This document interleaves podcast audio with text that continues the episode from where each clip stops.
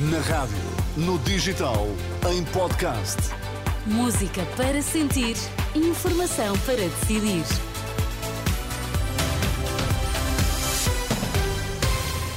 Três minutos com tudo o que precisa de saber ao som da Renascença. Para já, os destaques a esta hora. Infecções respiratórias levam cada vez mais doentes às urgências. O Hospital de Santa Maria já está com problemas para gerir camas. Montenegro gostaria de ter Passos Coelho ao seu lado em ações de campanha eleitoral.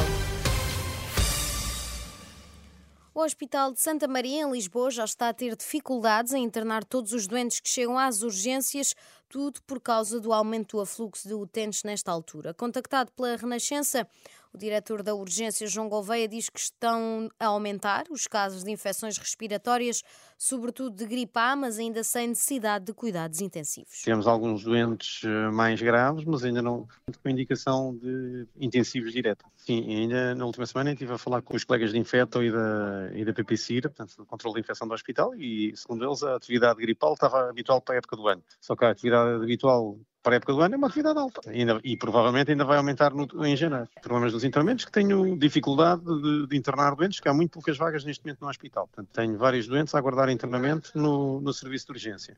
O problema é se nós continuarmos a ter esta afluência tão grande, não sei como é que. Mas pronto.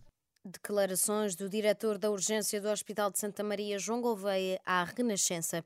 Já a norte, no Hospital de São João, no Porto, segundo dados enviados à Renascença pela administração, este não foi o dia do ano com mais admissões, mas os números são elevados. Ainda assim, nos adultos, os casos de Covid estão controlados, os casos de vírus uh, respiratório também, já o número de casos de gripe é bastante alto. As ideias de Pedro Nuno Santos são erradas, retrógradas e não trazem progresso. Quem o diz é Luís Montenegro, em entrevista à SIC, o líder do PS, D reconhece que ainda há muita gente que não está convencida a votar no PSD e a apostar numa mudança de executivo. Daí também que todas as ajudas em campanha sejam bem-vindas. Por isso, gostaria de ter Passos Coelho ao seu lado. Claro que, que, que eu quero e, e, e, e conto com ele e com todos os outros e será normal que eles possam eh, participar, cada um da maneira que, que entender quer? e que nós também eh, pudermos eh, articular. Não tenho dúvidas que todos eles têm o mesmo desejo de ajudar o PSD e de me ajudar a mim a ganhar esta eleição.